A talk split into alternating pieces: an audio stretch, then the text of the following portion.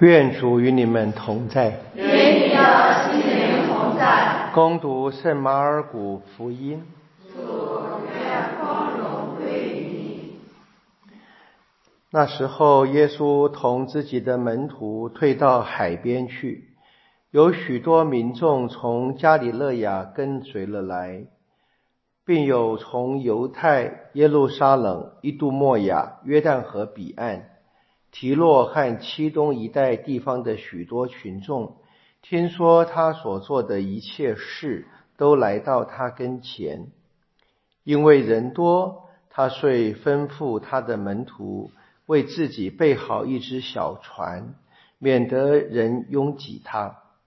因为他治好了许多人，所以凡有病灾的人都向他涌来，要触摸他。邪魔一见了他，就俯伏在他面前喊说：“你是天主子。”他却严厉的责斥他们，不许把他显露出来。上主的圣言。感谢天主。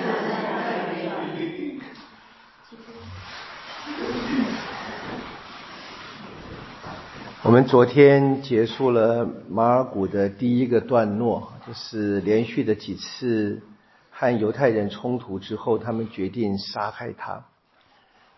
耶稣就带着门徒到海边。我们今天的福音的开始，一个新的段落。那看来是非常积极的，大家都涌向来，从各地来。不过来的目的呢，就是。寻求治病，或者换句话说是寻求自己的好处，本来并没有什么错啊。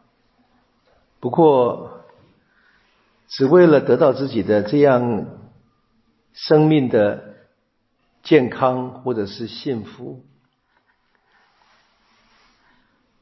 一方面是自己的误解，一方面是太小看耶稣了啊！不知道这一位天主子来到世上是为了什么，要带给我们什么？他所做的都是一些象征性的行动，为了把人引向更深。可是人们就是很明显的，大概治好病就走了啊，平安的回家了。只有魔鬼。我们读福音，常常感到惊讶的，只有魔鬼知道耶稣的身份，但知道也没用，不服从，不相信，不接受，不跟随。我们基督徒是一样的，修道人更是如此。我知不知道我到底在跟随什么？门徒们看见今天这一些涌向耶稣的人，他们大概只是沾沾自喜。我们跟耶稣更近！我们随便有一个病，立刻可以得到治愈。他们也，特别是马尔古福音的门徒们，他们也不认识耶稣。我们应该常常看这些故事，去想自己。我在现在追随耶稣的路上，真的在追随耶稣吗？如果我只看我身边的各种事情、人、事物，各种不满意，那就真的是最大的误会，甚至我觉得是最悲哀的事情了。我们听见了达卫的故事。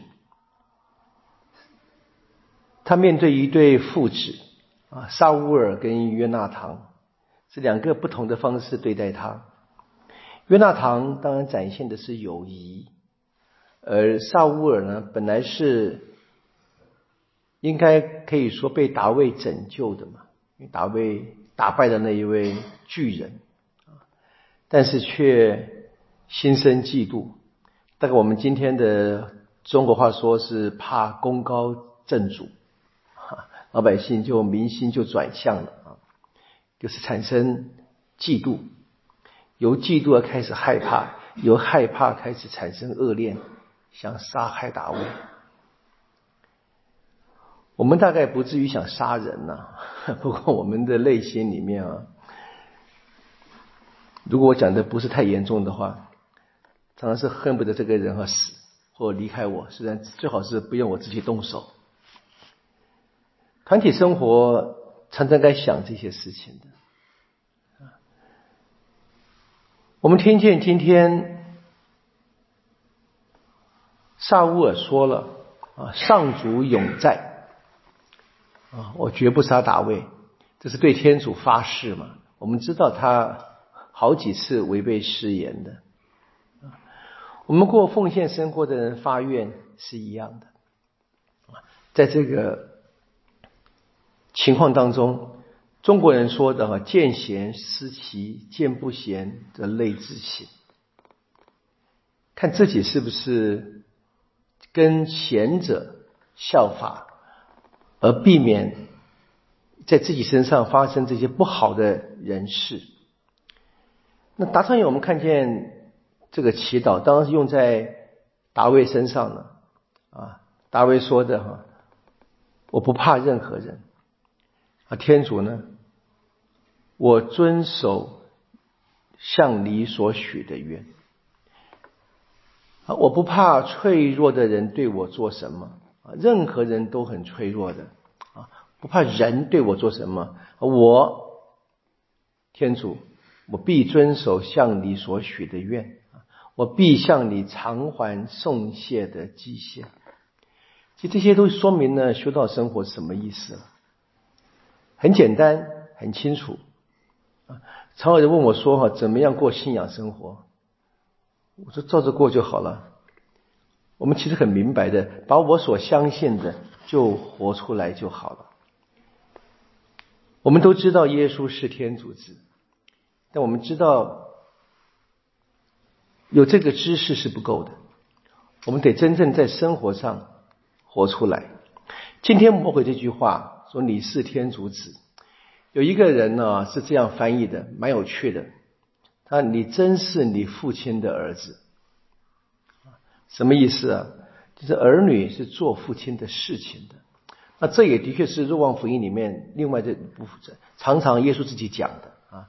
我做天父喜悦的事，而你们呢，做你们父亲的事。他责备那些反对他的，讲他们的父亲是魔鬼。